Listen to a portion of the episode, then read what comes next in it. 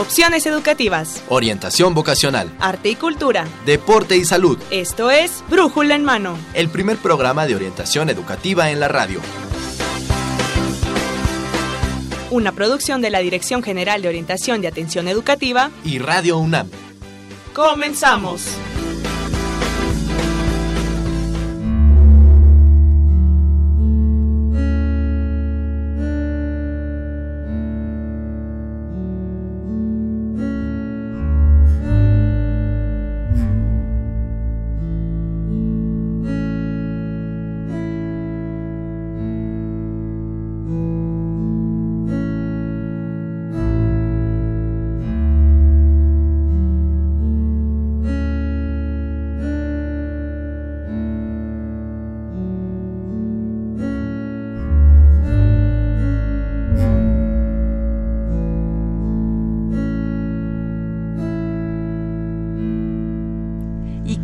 Esto es Brújula en Mano, hoy 16 de enero del 2017.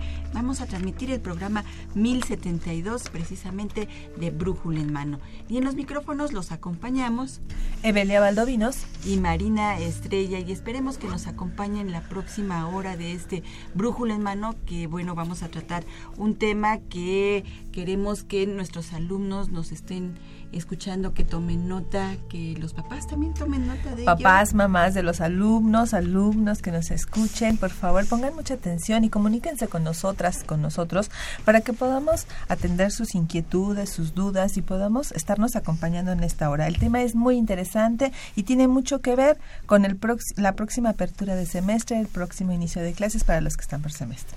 Exactamente, y para aquellos que ya están ahorita eh, este, iniciando ciclo, ciclo escolar pues les vamos, les traemos este tema que se llama estrategias de aprendizaje y organización para, el estudio. Ah, ¿verdad? Pongan mucha atención.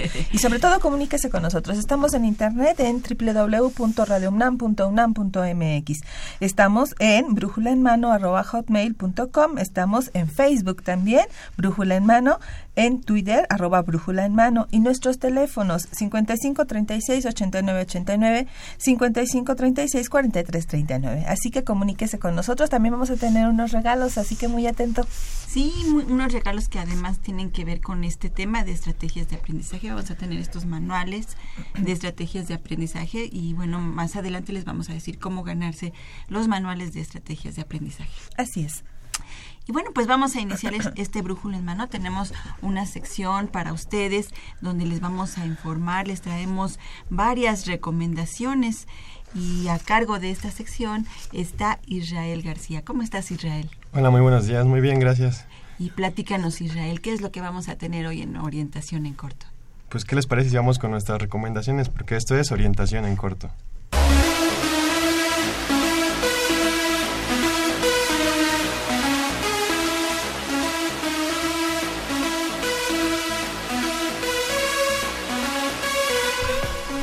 La Universidad Nacional Autónoma de México, la Secretaría de Atención a la Comunidad Universitaria y la Dirección General de Atención a la Comunidad nos convoca a participar en el concurso de cartel La evolución de la Constitución, a través de sus 100 años, sobre la Constitución mexicana rumbo al centenario de su, de su promulgación. Tienes hasta el 30 de marzo para registrarte. Para más información visita www.tucomunidad.unam.mx. También el Museo Universitario del Chopo nos invita a la exposición de Punk, sus rastros en el arte contemporáneo. La puedes visitar de martes a domingo en un horario de 11 a 7 de la noche. Y continuando con los museos, les recomendamos asistir al Universum, ya que por promoción tiene un, premio, un precio especial perdón, de 40 pesos. También el Museo de la Luz nos invita a asistir, ya que hasta el transitarlo con una promoción de al 2 por 1 y si lo tuyo es el cine, el Centro, el Centro Cultural Universitario tiene para ti la proyección de la película que del director Roman Polanski el próximo miércoles 18 de enero en la sala Carlos Monsiváis. La entrada tiene un costo de 40 pesos. El MUAC nos invita a la exposición Azul de Prusia de Shai Hudisman. La puedes visitar de miércoles a domingo. La entrada tiene un costo de 40 pesos. Y también puedes visitar el antiguo Colegio de San Ildefonso donde se lleva a cabo la exposición Obras Maestras del Museo Nacional de Arte de China, en el marco de las celebraciones del Año de Intercambio Cultural China-América Latina y el Caribe. La entrada tiene un costo de 50 pesos y la puedes visitar de martes a domingo. El COI La de Goae nos invita a participar en los talleres preparando mi entrevista de trabajo. y herramientas para elaborar un currículum, que inician el próximo 19 de enero. Para más información de estos talleres, comunícate con nosotros. El Museo de Sitio de Tlatelolco invita a la exposición de tatuaje prehispánico, Intlili Intlapali. Visítala de martes a domingo, la entrada es completamente libre. La Universidad Nacional Autónoma de México convoca a participar en el concurso universitario de canción Una rola por la UNAM. Consulta la convocatoria en www.tucomunidad.unam.mx. Y ahora nos vamos, pero les recordamos que en el 55 36 89 89 y en el 55 36 43 39 pueden obtener más información de estas actividades. Síganos en Facebook con Brújula en Mano y en Twitter con arroba Brújula en Mano. Y bueno, son varias recomendaciones, Israel. ¿Cuál de ellas fue la que más te llamó la atención? La del Museo del Chopo de la exposición Punk y los rastros en el arte contemporáneo. Así es. claro. Muy también, por ahí, también por ahí hay alguna cuestión de tatuajes. Sí, en el Museo de Sitio de Tlatelolco. Así es, ahí, bueno, te tatúan o hay exposición de tatuajes Sí, una exposición de fotos con tatuajes con motivos prehispánicos. con motivos prehispánicos. Está interesante ese, esa actividad. Este, esto fue orientación en corto. Los orientaron Israel García. Y Octavio Angulo Borges. Regresamos los micrófonos a Brújula en mano. Bueno, pues ya tenemos ahí algunas recomendaciones con Israel. Esta parte también nos interesa esta, esta, estas actividades dirigidas hacia jóvenes y no tan jóvenes. Y de todas las edades. ¿Verdad? Y si a usted le interesó alguna de estas actividades, pues nos puede llamar al 5536-8989.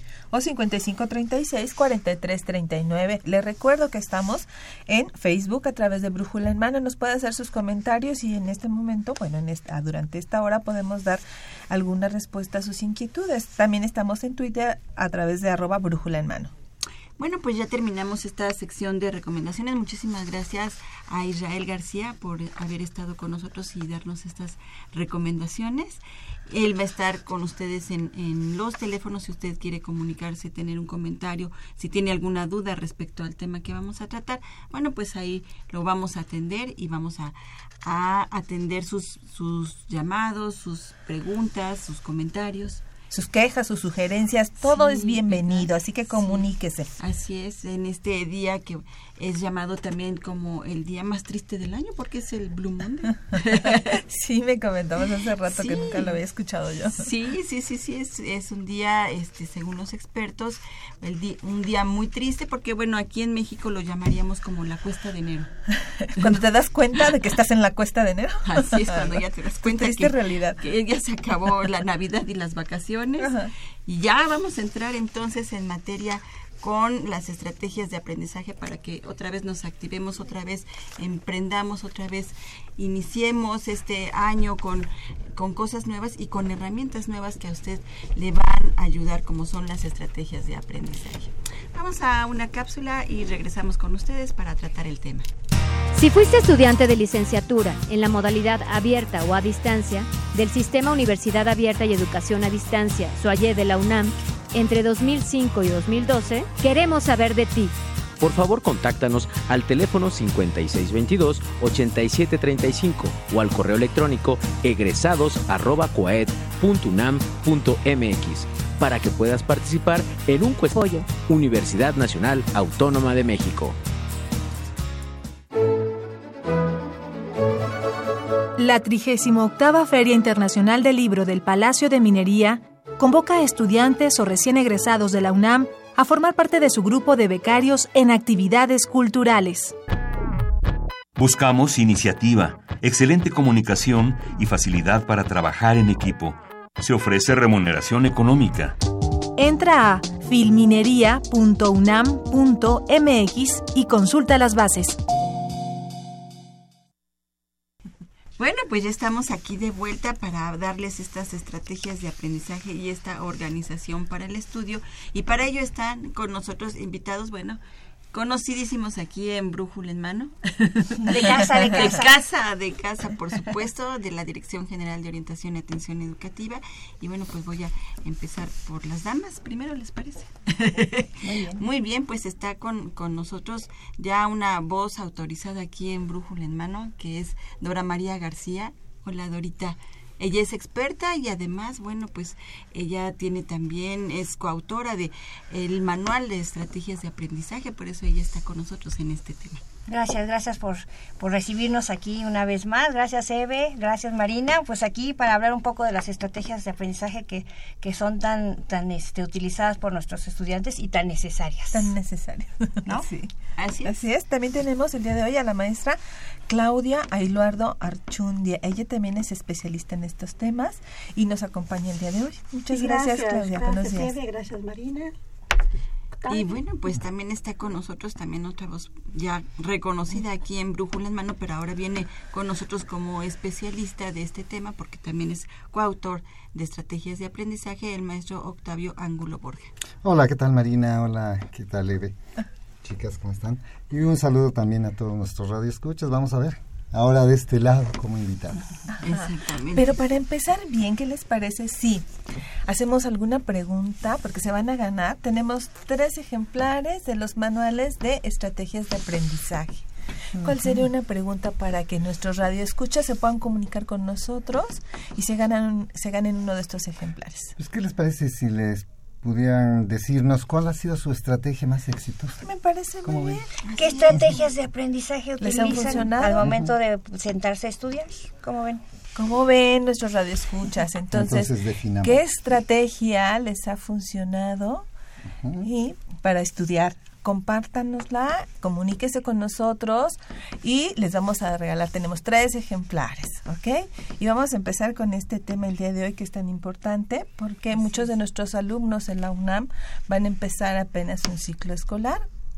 Eh, y algunos de ellos, eh, por experiencia en los talleres, la verdad es que lo utilizan como de feeling, como no hay algo sistemático quizás cuando deberían de tenerlo. Algunas cosas las utilizan como en, en inercia. Como en automático, ¿no? Como en Porque automático. Alguna vez te dijeron subraya, alguna vez te dijeron planea, alguna vez...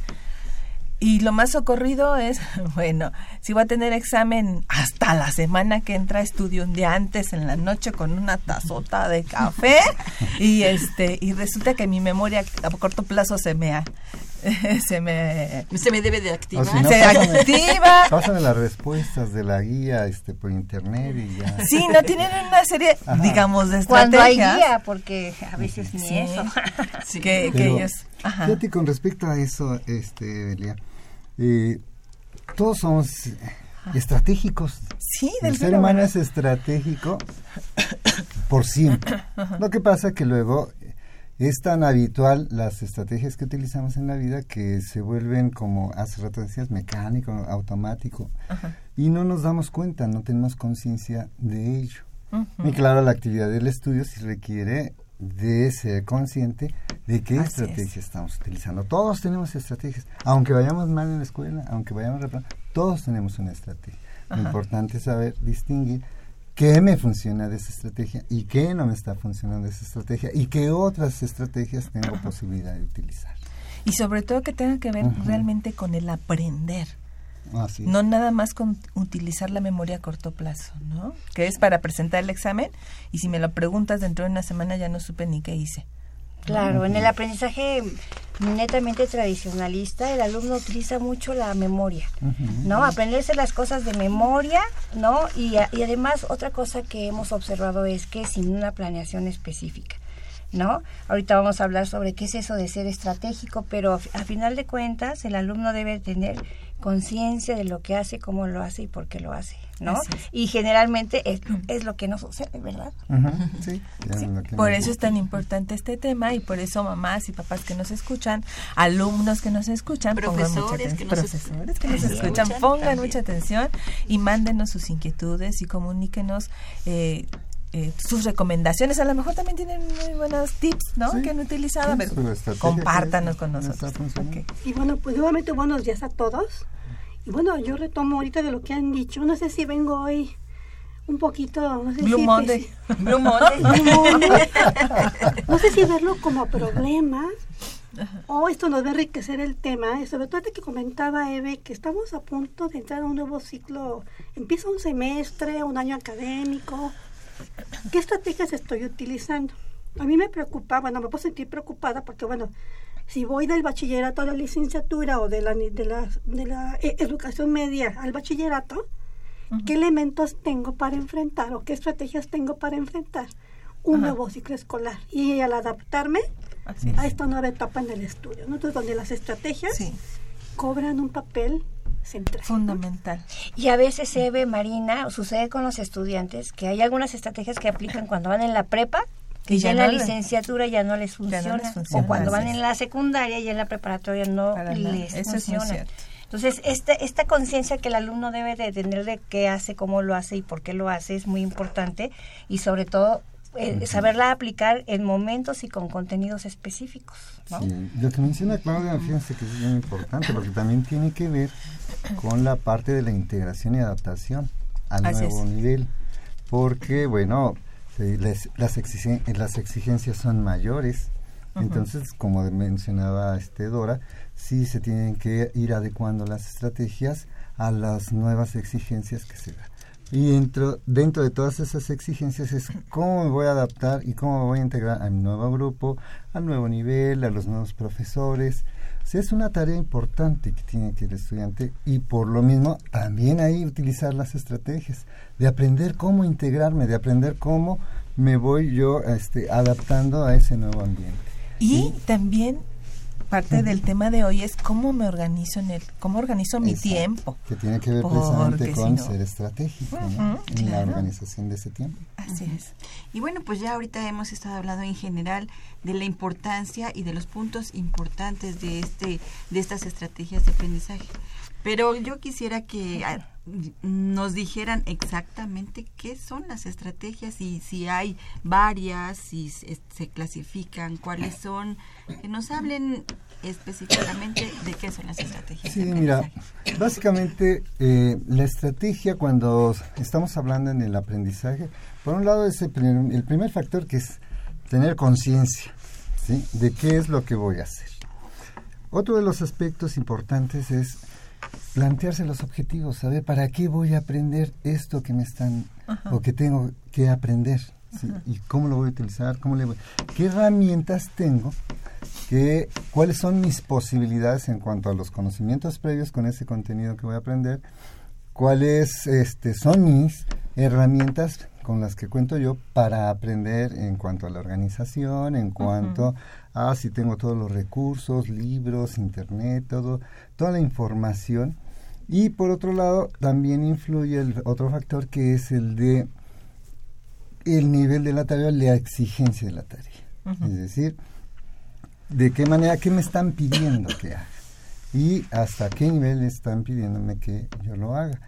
Si se toman estos tres factores, que sería la conciencia, los objetivos, el saber cuáles son mis posibilidades, y la vean, son cuatro, y la exigencia de la tarea, entonces yo ya tengo las posibilidades de organizarme y saber organizar mi pensamiento, que es lo que voy a hacer, cómo lo voy a hacer, saber organizar el tiempo, es decir, cómo voy a distribuir las acciones que voy a hacer para, para aprender, y también la organización del espacio, en dónde y con qué recursos voy a contar para poder aprender.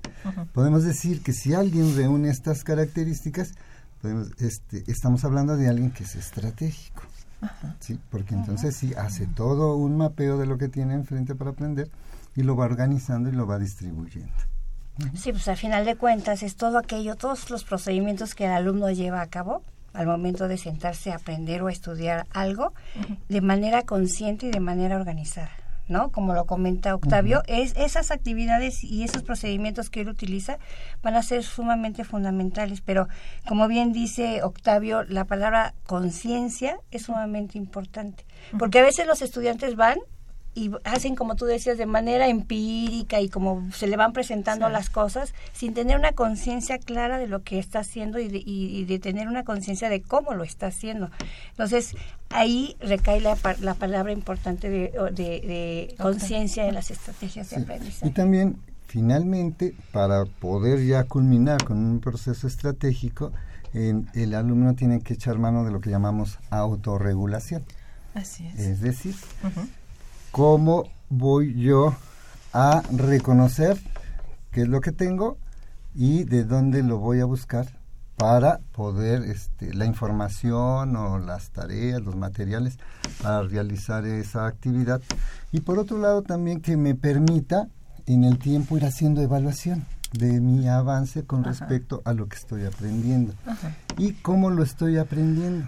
También saber distinguir cuando una estrategia o una acción que estoy haciendo me está dificultando aprender y si eso ocurre, modificarlo y poder utilizar otros elementos para poder aprender. O saber también si lo que estoy haciendo yo para aprender me está sirviendo, entonces seguirlo este, reforzando para poder hacer una evaluación de mis aprendizajes. A esto nos referimos con lo autorregulado. Y hay una palabra ahí que se llama metacognitivo, es decir, saber qué estoy haciendo, por qué lo estoy haciendo y hacia dónde estoy avanzando y cómo estoy evaluando lo que estoy aprendiendo. si un alumno logra hacer eso, entonces podemos decir ya completamente en un proceso de estratégico para aprender, que lo está haciendo, que es un alumno estratégico. Me viene un ejemplo, ustedes son los especialistas, pero me viene un ejemplo A, la mente, que es este cuando estamos en los talleres de lección y les pregunto, ¿ustedes cómo le hacen para estudiar, no? ¿Qué, qué técnicas, qué estrategias utilizan? No, bueno, no, no lo toman como estrategia, pero ni como técnica como tal, pero los acordeones.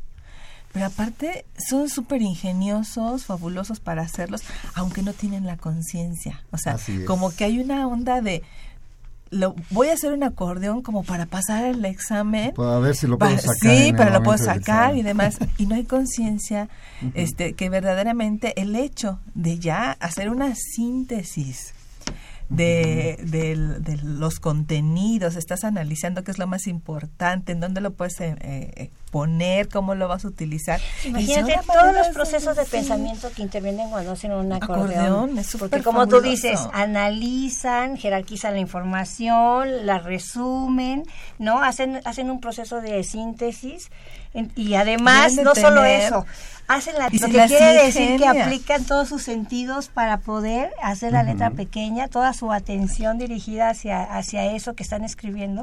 Entonces, imagínate todo lo que utilizan para poder hacer un acordeón. Sin conciencia. Sin conciencia. No, y es una estrategia. De hecho, ya cuando entra la conciencia por medio se convierte en estrategia. Se, se le sugiere desarrollar los acordeones, porque inclusive hay alumnos que hasta refieren que lo hice, lo elaboré también mi acordeón para que todo estuviera bien para el examen, que no hubo necesidad. Que ya ni necesité sacarlo. claro, también hay que tomar en cuenta. Y Pero aparte me acuerdo también, lo ponen en claves. Sí. Pues no pueden escribir todo. Entonces, con esa clave. Son técnicas de memoria. Sí. Pero sí, ese es el riesgo, precisamente, el que este, insistir en ellos de que el acordeón lo hagan, pero de manera consciente. Y que le den un significado Así es. están haciendo. Porque si no, queda en el terreno de la memoria y pues a veces en la de corto plazo que se olvida, ¿no? Sale del examen a las semanas siguientes ya no saben ni qué venía en el examen, ¿no? Ni lo que contestan. Yo creo que los que verdaderamente son los acordeones fabulosos lo aprenden. Sí, porque es tal la cantidad de cosas que aplican que, se lo aprende. Pero sin hacer trampa, ¿verdad? No sacarlo, sino como una estrategia. Como una estrategia, exactamente. Pues vamos a escuchar en, precisamente a los estudiantes, fuimos al campus universitario para preguntarles acerca de pues si son estratégicos, si conocen sus estrategias y además qué tipo de estrategias son las que utilizan. Vamos a escuchar a los estudiantes. Hola, soy Enel Robles, me encuentro en las islas de Ciudad Universitaria para conocer cuáles son las estrategias de aprendizaje que utilizan los chavos para estudiar. Acompáñenme. Mis métodos de estudio eh, son estudiar por las noches para que tenga un poco más de conocimiento, se me graben las cosas y al siguiente día se me pueda quedar grabadas las cosas que tengo. Mis estrategias de aprendizaje son hacer acordeones para así poco a poco irme aprendiendo las cosas. Y mis estrategias de estudio es que hago una guía y necesito escribir las cosas para aprendérmelas. Para estudiar suelo leerlo mis apuntes, este, repasar lo importante y a veces anoto este, lo que yo crea que es más importante. Una es eh, estudiar con un poco de música clásica, hace que pues recuerde mejor cada cosa y mejor aún si lo recuerdo con soniditos. La otra es tomarme mi tiempo durante una semana antes, tratar de prepararme para lo que venga, ¿no? Un examen, alguna prueba que tenga. Eh, analizar y conceptualizar eh, la práctica y la teoría en la carrera. Y cuando las aplicas, ¿qué beneficios obtienes para tu aprendizaje? Pues obtener buenas calificaciones. Música clásica me ayuda a recordarlo no solo para mi prueba de examen, sino también para eh, el resto del curso. Y bueno, creo que eso sería lo más importante que hace que recuerde durante más tiempo. Primero, este, recordar puntos clave y eso me ayuda como que a que no se me olviden este las cosas que me quede para mí, para el a futuro y no se me olvide. Los beneficios que me trae es que me aprendo mejor las cosas y lo recuerdo mejor. Y los beneficios que me da es que se me queda más rápido todo. Han escuchado las voces de varios jóvenes universitarios y ustedes pregúntense con cuáles estrategias de aprendizaje se identifican. Soy Janet Robles y regreso a los micrófonos a Brújula en mano. Bueno, pues aquí tenemos varias opiniones, varias formas de cómo, cómo estudiar, pero yo me pregunto cuál de ellas sí son estrategias, cuál de ellas son técnicas, eh, ¿habrá alguna diferencia? ¿Cómo están estudiando? Además, lo que utilizan beneficia realmente al aprendizaje o a la memoria nada más, o cómo los escucharon ustedes. Bueno, en términos generales, los estudiantes puedo observar que mm, hablan de manera indiscriminada sobre una estrategia o sobre una técnica, como que no hacen una diferenciación real de una y otra, ¿no? Por ejemplo, hay alumnos que observo que dicen, es que me aprendo las cosas de memoria, ¿no? Utilizando, este, aprendiéndome palabras clave. Cuando lo hacen así de manera mecánica y repetitiva, sin una conciencia plena de las cosas entre la relación de los contenidos o demás, es eh, cuando están eh, aplicando una técnica de estudio. ¿No? Porque aquí la gran diferencia entre una técnica y, y, una estrategia precisamente tiene que ver con lo que decía Octavio al principio, ¿no? El alumno lleva, cuando lleva a cabo o aplica una estrategia, lleva a cabo un proceso muy consciente de lo que está haciendo, ajá, un proceso en donde puede relacionar perfectamente los contenidos, hace alusión a sus conocimientos previos, qué tanto sabe de lo que de lo que de lo que va de lo que está por aprender y cómo empieza a relacionarlo con el nuevo contenido. Esto es una parte sumamente importante porque lo diferencia específicamente de las técnicas. Las técnicas son el paso a paso, el, el, ABC de lo que tengo que hacer al momento de aplicar. Y hay técnicas muy conocidas, ¿no? Para, para subrayar un contenido, para aprenderme de memoria un contenido. Incluso para poder organizar un contenido también lo puedo hacer de manera mecánica y siguiendo un paso a paso. Pero ya cuando interviene este, este aspecto que decíamos desde un inicio, que empieza a tener conciencia de qué es lo que está haciendo, cómo lo está haciendo, cómo está relacionando las cosas, ahí ya cabe en cuenta la diferencia con la estrategia. Yo observé algo ahorita, me preocupa aprender algo inmediato, específico y de manera a veces emergente. Quiero retener. Entonces ahí, en función de qué voy a elegir, si la estrategia, la técnica y por lo que veo, como decía ahorita, procesos más paso a paso, más técnicos, es como que lo que de momento les viene a la mente a los jóvenes, no tanto este proceso consciente que los lleve al aprendizaje, ¿no? un aprendizaje consciente, sino estar en la, en la técnica, en el proceso, porque es lo que necesito de manera inmediata para acreditar. ser también parte en, en- función de qué elijo mi estrategia o la técnica, en qué nivel me quedo. Si nivel de técnica o lo convierto en una estrategia. Sí, de hecho, creo que lo importante en todo esto es el poder generar aprendizaje significativo. ¿sí? ¿Qué quiere decir eso del aprendizaje significativo? Es decir, eh, por ejemplo, no escuché, o no, a lo mejor no estoy tan atento, de que alguien dijera, recupero los conocimientos que sé sobre el tema que voy a aprender no lo mencionaba. para poder entonces sí vincular, darme cuenta que conozco de ese tema para poder entonces entrarle al nuevo contenido y poderlo asociar. De tal manera que me permita entonces sí darle un significado a ese contenido. Eh, ¿De qué manera se le da el significado?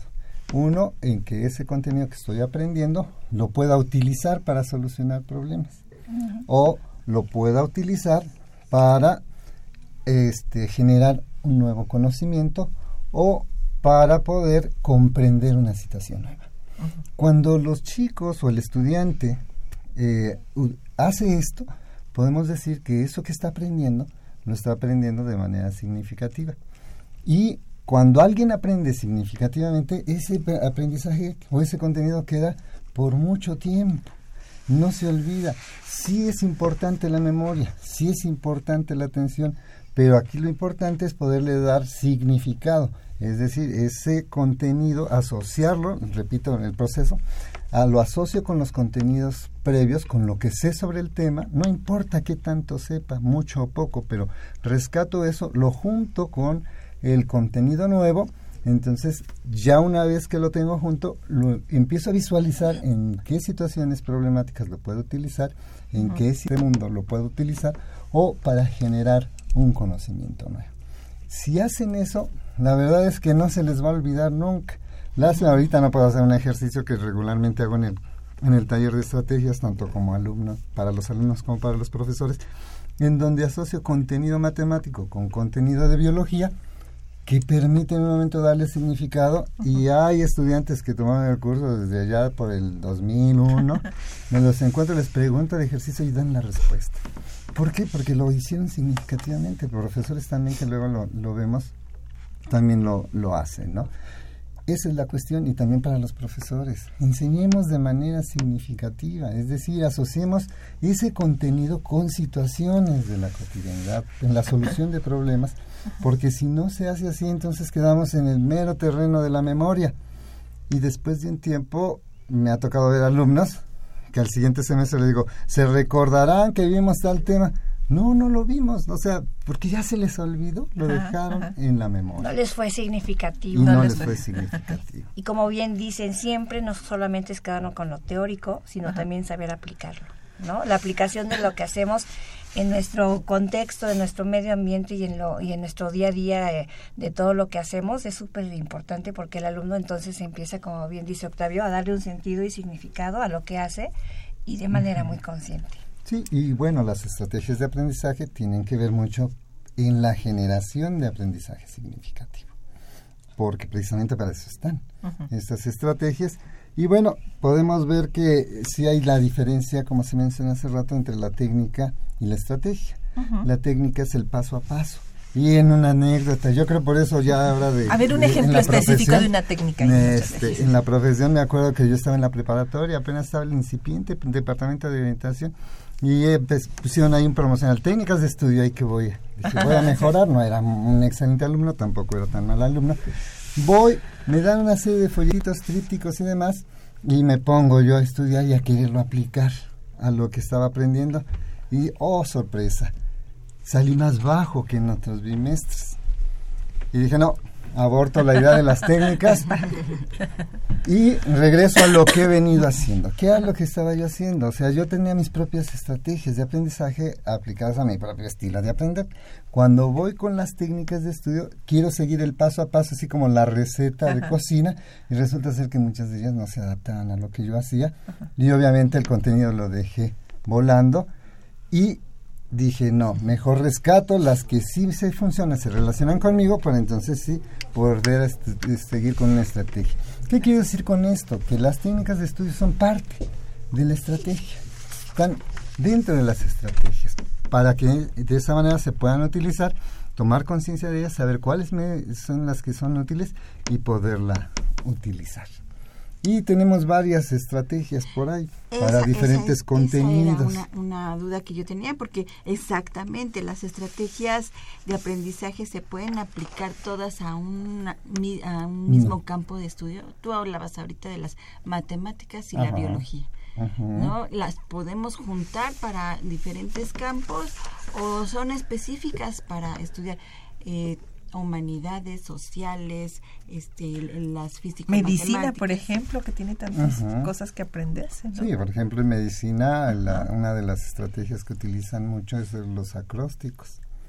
O sea, de los procesos, se aprenden- toman la primera letra del proceso y hacen este, así como la sigla, y con se aprenden la sigla y entienden el procedimiento, de tal manera que el hecho de recordar las siglas pueden este, recordar los procedimientos en medicina, por ejemplo. Ajá. ¿sí? En matemáticas hay algunos procedimientos que sí se pueden asociar a fenómenos naturales o fenómenos de la vida cotidiana.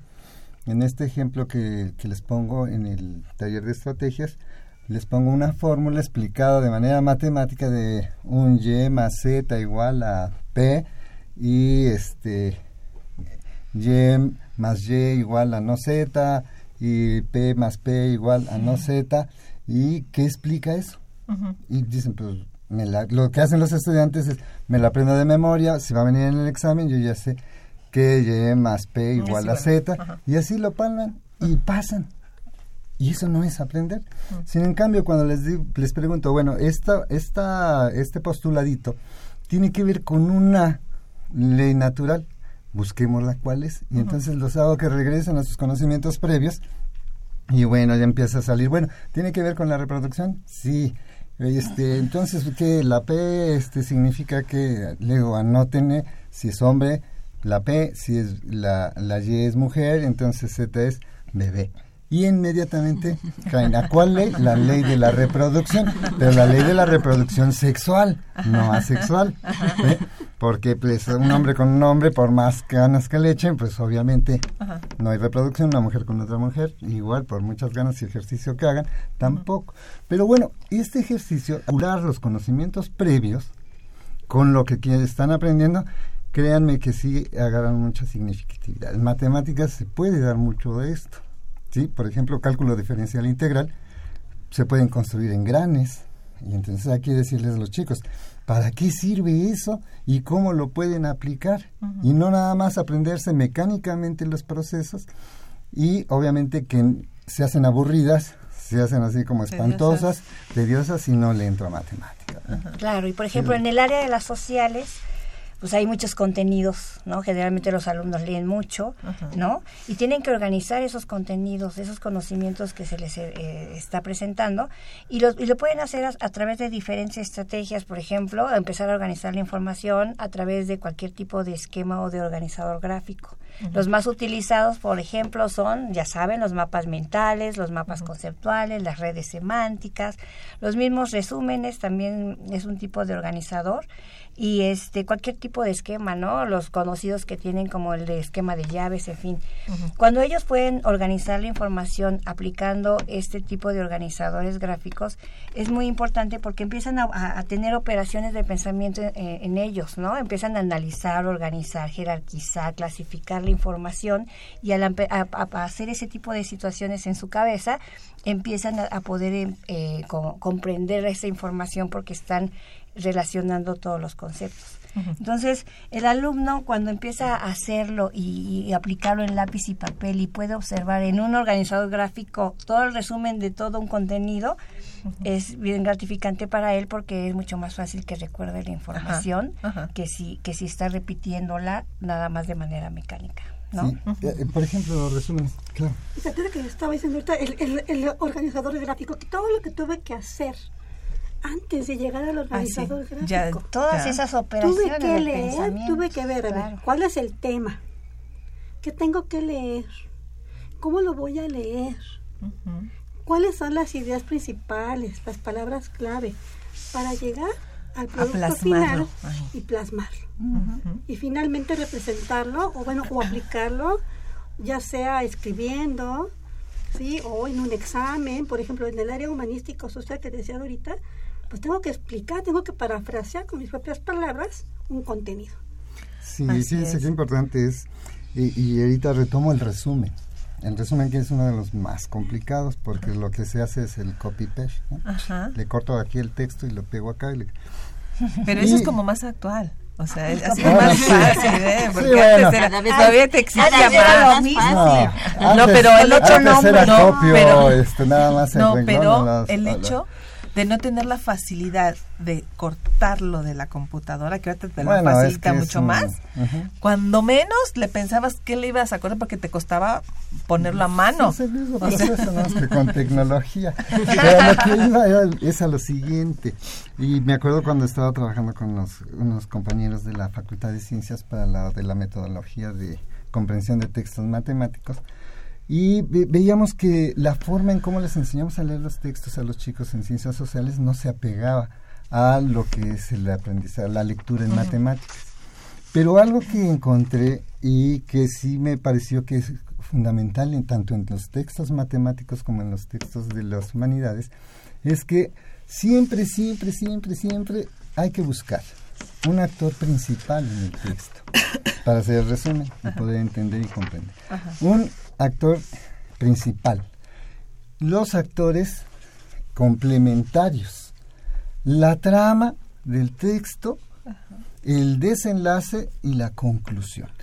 Cualquier texto fue lo que encontré, en cualquier texto que sea matemático, que sea de socia- ciencias sociales, se aplica eso. Por ejemplo, las derivadas son la- el personaje principal. ¿Quiénes son los otros actores? Todas las operaciones que están alrededor y las funciones que están alrededor de él. El desarrollo de la trama es cómo se va desarrollando el procedimiento y luego ya lo que sería este la, la conclusión El resultado. el resultado. Sí. Vemos cómo eh, se puede aplicar y de tal manera que también aplica para poder entonces a- elaborar lo que decía Dorita, estas representaciones gráficas del contenido. ¿Por qué? Porque si yo ubico el personaje principal, entonces ya lo puedo poner en el centro de un mapa conceptual. Y después los demás conceptos. O en una red semántica, la relación que establecen cada uno de esos este, ob- este, Conceptos. conceptos o situaciones del texto. ¿sí? De tal manera que este, puede- puede- se puede generar mayor comprensión del texto y mayor aprendizaje significativo en esto. Y Sí, además, el alumno lo, lo recuerda más fácilmente. Tenemos llamadas, sí. Eh, nos llama Alejandro Peregrina de la delegación Azcapotzalco. Él, él nos comenta que mejora su aprendizaje acostándose temprano y levantándose de madrugada para estudiar. También si estudia en el día, primero lee las revistas, revistas o cómics para despejarse. Y la visión, dice aquí, visión a largo plazo para un aprendizaje sólido. Eh, siempre busco aterrizar lo aprendido, aplicar lo aprendido. Ajá. Exacto. Y Lo que decíamos, el proceso de aplicación es sumamente importante porque debe dar un sentido y significado a lo que hacemos. ¿no? Así es. Recuerden que estamos regalando tres libros de estrategias de aprendizaje y bueno, pues llámenos 55 36 89 89, 55 36 43 39, como lo hizo Edwin Ramos de Coyoacán, quien nos comenta que él para estudiar pues investiga artículos relacionados al tema, también busca libros relacionados eh, al tema y también eh, busca si tiene dudas para así seguir investigando más sobre el tema. ¿Sí? Y bueno, pues estas son estas son las eh, comentarios de nuestros alumnos. Eh, vamos a, a una cápsula para regresar y ya cerrar este este programa. Eh, tenemos la carrera de antropología para que usted tenga un poco más de información acerca de ella. Oye, Luis, ¿tú ya sabes qué estudiar en la universidad? No, aún no. Pues a ti que te gusta explorar la cultura y la lectura, podrías estudiar antropología. ¿Qué? ¿Antropología? Sí, lo harías muy bien. ¿Tú crees? Mmm, sí. Los antropólogos son profesionales capaces de comprender y brindar soluciones acorde a las necesidades y problemáticas del entorno social y cultural. tomando como punto de partida la diversidad étnica y cultural del mundo contemporáneo. En esta licenciatura se conjuntan cuatro subdisciplinas. Y según el área de profundización seleccionada, se orientará hacia el trabajo en arqueología, antropología social, antropología física o lingüística antropológica. Los antropólogos tienen la capacidad de producir y analizar información empírica, de establecer el diálogo interdisciplinario para plantear soluciones adecuadas al contexto y entorno específicos en los que se desenvuelva. El campo laboral es muy amplio, ya que podrás desempeñarte en los sectores público y social, en instituciones gubernamentales, federales, estatales y municipales, o en asociaciones civiles, así como en centros educativos, culturales y de investigación. Al comprender los fenómenos socioculturales e históricos, también te podrás desempeñar como consultor o asesor. Y serás capaz de diseñar, dirigir y operar políticas públicas. Con una duración de ocho semestres, Antropología es una de las 118 licenciaturas que imparte la UNAM y la puedes estudiar en la Facultad de Ciencias Políticas y Sociales. Esto fue la UNAM, sus carreras y su campo laboral. Nosotros somos Israel García y Janet Robles.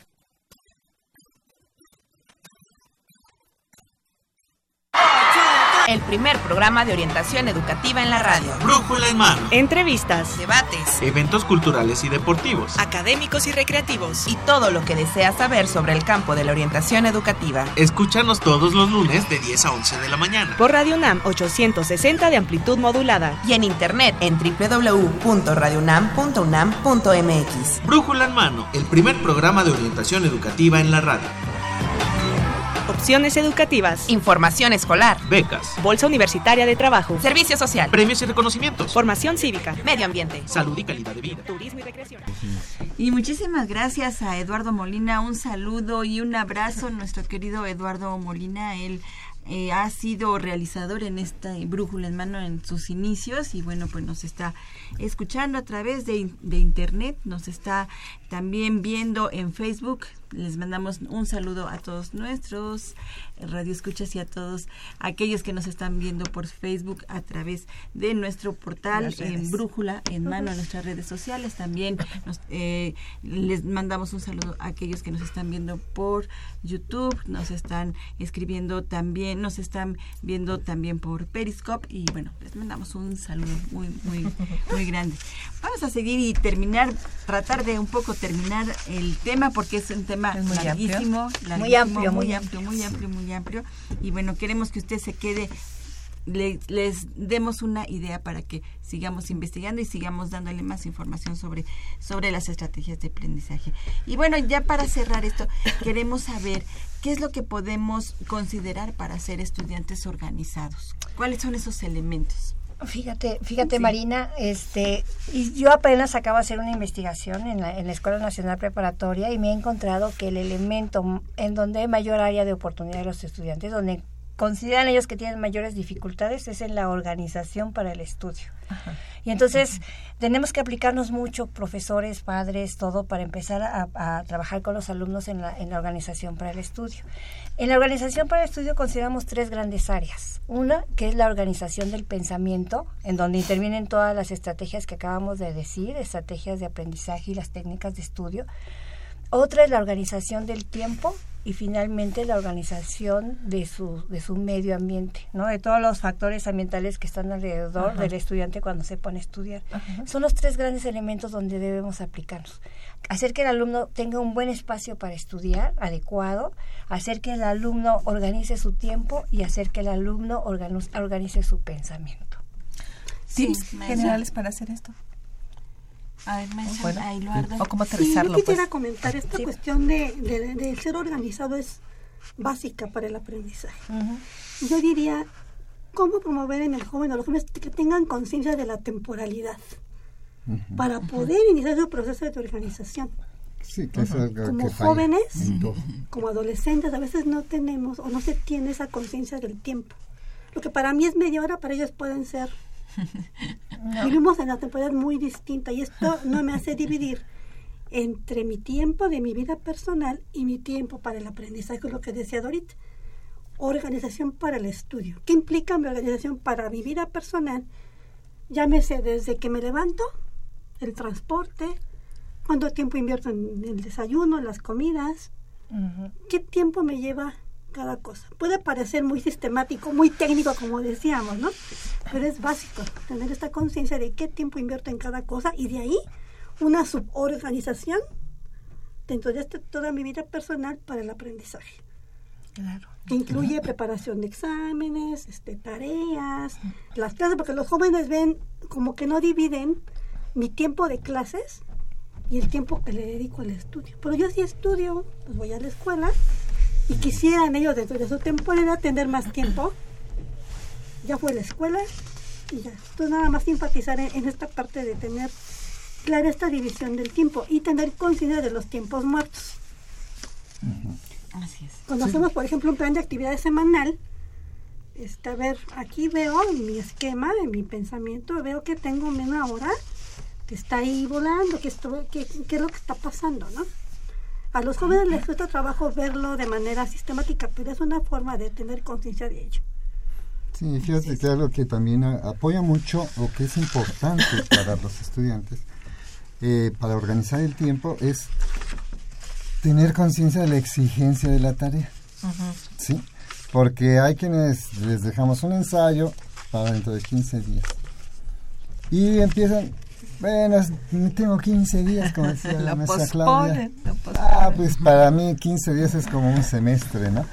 Pero, y lo van posponiendo. Y no toman en cuenta la exigencia de la tarea. Y, y en la medida en que se tome conciencia de la exigencia de esa tarea, es cómo se van a empezar a organizar los tiempos. También lo que se recomienda es que los estudiantes, y bueno, todos en general, no nada más veamos la vida como estudio, sino también el área de descanso, el área de recreación, el área eh, para el, amor, Claro. ¿sí? Y de tal manera que se pueda distribuir todo eso y asignar horas o un tiempo para el estudio y un tiempo, como decía la maestra Claudia, un tiempo para la escuela. Porque no es lo mismo ir a la escuela a tomar clases a tener Claro. horas de estudio. Ajá. Se divide, se equilibra y claro, cuando la exigencia de la tarea es mayor, entonces sí aumenta mi tiempo. Hay que dedicarle constante, más. sistemático y no dejarlo al final, un día antes o dos días antes de entregar el ensayo por internet, oye, pásamelo, ¿no? Pero ya cambiarle el, el- el tipo de letra, este, cambiar algunos párrafos, agregar algún comentario y entregar. Entonces, Resuelven el problema, pero no Pero no aprenden. aprenden. ¿Sabes. Eve? Yo lo que les recomiendo mucho, Marina, es que utilicen una agenda. ¿No? El Sí. alumno quiere dejárselo todo a la memoria, ¿no? Y no es posible. Eh, La agenda le va a hacer que ellos puedan tener un proceso de planificación de sus actividades. Y ya decíamos que en la autorregulación, si el alumno planifica, puede tener mejores oportunidades de volverse autorregulado. Entonces, lo que yo les digo, vean cuáles son sus, sus actividades, sus tareas que tienen que hacer, vean cuál es la exigencia de la tarea, cuál les va a llevar más tiempo, vean cuántas actividades tienen y empezarlas a distribuir en su, en su agenda. Si ellos utilizan mucho la tecnología, pues en sus teléfonos tienen agendas electrónicas, organizadores electrónicos para poder hacer. Ahora, lo importante no solamente es agendar la actividad, ¿no? Si en, si en estar al 15 días, si en 15 días tengo el ensayo que dice Octavio, claro, si en ir 15 días tengo el- es- ese, ese, ese ensayo, bueno, entonces tengo en 15 días marco el ensayo, entrega del ensayo. Pero en esos 15 días debo de tener otras 10 actividades para poder cumplir con esa meta. Y Ajá. entonces en esos 15 días las tengo que organizar y calendarizar. Ujú. Ajá. También es muy importante que el alumno vaya llevando este proceso de evaluación si está realmente cumpliendo todo lo que tiene que hacer para el cumplimiento de la meta. Además habrá momentos en el semestre o en el año escolar que son más pesados porque hay que hacer entregas, este reportes finales, evaluaciones finales en la escuela y demás.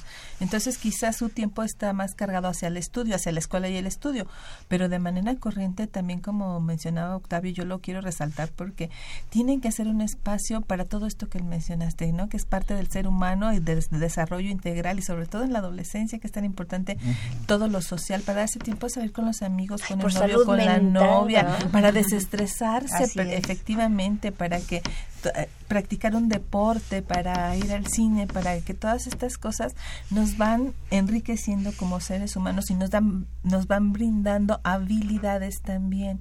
Entonces tenemos que irlas intercalando en nuestras a- actividades cotidianas. Y El éxito es cómo de- distribuyan esos tiempos y es, y saber dar prioridades, que habrá momentos en que quizás no lo puedan hacer, ¿no? No siempre se van de pachanga. Y sobre todo no nada más escribirlo, verbalizarlo, sino también al final del día, ¿por qué lo hice? ¿Por qué no lo hice? Hacer este balance cotidiano, ya sea cotidiano, semanal. Así es. ¿Qué fue lo que pasó? ¿Por qué no lo hice? ¿Dependió de mí o no dependió de mí? Es parte de la autorregulación. Me funciona, no me funciona. Fíjate, algo que, bueno, en lo personal me dio resultado cuando era estudiante de la prepa, era, y bueno, posteriormente también, es que cuando terminaba una clase me daba de 3 a 5 minutos para hacer en el apunte de mi libreta un resumen rápido de lo que se había visto.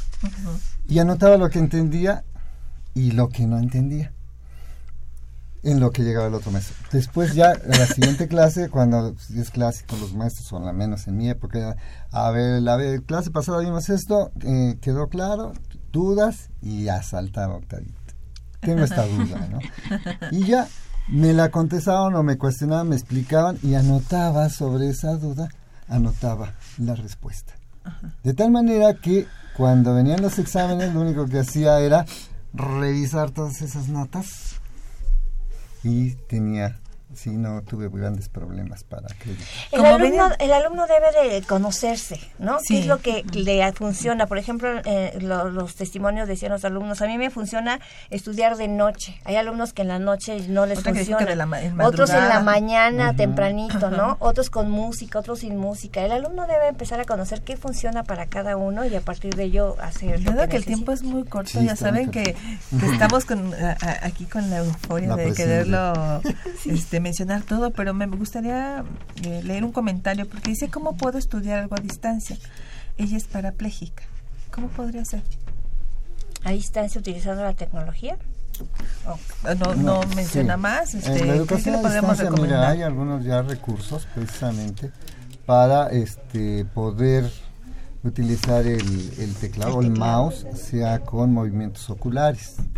Hay aplicaciones también con este para aumento de los textos o disminución de los textos. Carmen Pérez Yo creo al que sería muy bueno Ajá. que este es, es un tema muy interesante porque finalmente ya la tecnología nos está dando las herramientas para poder superar todo ese tipo de situaciones. Así es es. cuestión ya nada más de que podamos ver ¿Ella bueno, se puede comunicar a algún lugar, verlo en algún lado específico? Este, yo creo que pudiera ser para la CUAED o podría ser para DGTIC. En DGTIC, eh, que- a ver qué están Han haciendo desarrollado software. con este, determinadas aplicaciones, hardware, DGTIC es hardware la Dirección General de... de tecnología de información y comunicación. En la UNAM. De la Ajá, así que sí se Sí. puede buscar en internet. Sí, porque son algunos procesos de hardware y de eh, software que pudiera utilizar. Así es, y ya, bueno, ya para finalizar nada más, eh, alguna bibliografía, alguna recomendación de algún taller, Ah, va a haber un taller en Sí, la el Dirección taller General de para Orientación. profesores precisamente que va a dar inicio el 23 de enero. Exactamente, eh, la acerca de estrategias de aprendizaje. Si usted quiere tener más información, llámenos 55 36 89 89 o bueno, escríbanos en Facebook. Nos encontramos como Brújula en Mano y bueno, pues ahí les daremos más información. También, si algún libro que usted pueda Y que entren recomendar. a la página para los talleres en general de la UNAM, dgoae.unam.mx y, y ahí este, les podemos dar información sobre bibliografía. Sí, el manual mismo de estrategia. De hecho, los sobre aprendizaje tienen varias bueno, tienen varios Así es. enfoques dentro del mismo. Uno enf- enfocado en las estrategias, otro en la autorregulación, otros en la lectura. Entonces ayer uno puede elegir qué taller es en el que quiere el alumno Sí. ahondar. ¿no? Y tenemos varios materiales, un alumno exitoso, el de aprendizaje autónomo, Ay, hay el de estrategias de aprendizaje, que tenemos publicados en la, en la de GOAE. Así es. Bueno, pues llámenos 55 36 89 89. Les vamos a dar más información. Nos vamos, Evelia. Nos vamos. Muchas gracias por acompañarnos el día de hoy. Los esperamos en nuestro próximo programa. Elijo mi carrera de acuerdo al género. Bien, pues le agradecemos a la licenciada Dora, Dora María García por habernos dado esta información. Gracias, un gusto. Al maestro Octavio Ángulo Borja. Y Gracias, maestra. Claudia.